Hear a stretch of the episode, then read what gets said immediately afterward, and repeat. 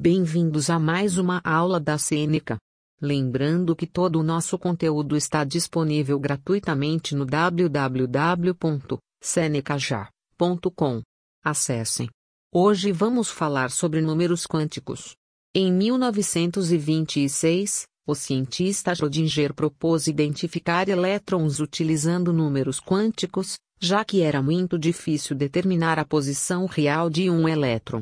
Número quântico principal mostra a camada do elétron e o nível de energia, K igual 1, L igual 2, M igual 3, N igual 4. E assim por diante.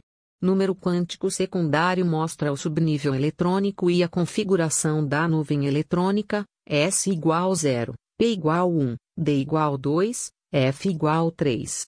Número quântico magnético mostra a órbita dos elétrons, posição exata nos orbitais dos subníveis.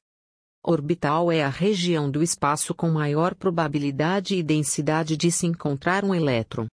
Em cada orbital é possível encontrar no máximo dois elétrons. Cada subnível de energia é constituído por orbitais. Número quântico de spin mostra a rotação do elétron no seu percurso.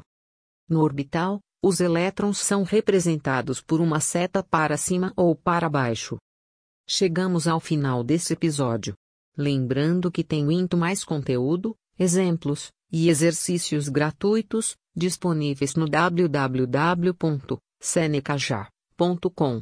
Até mais.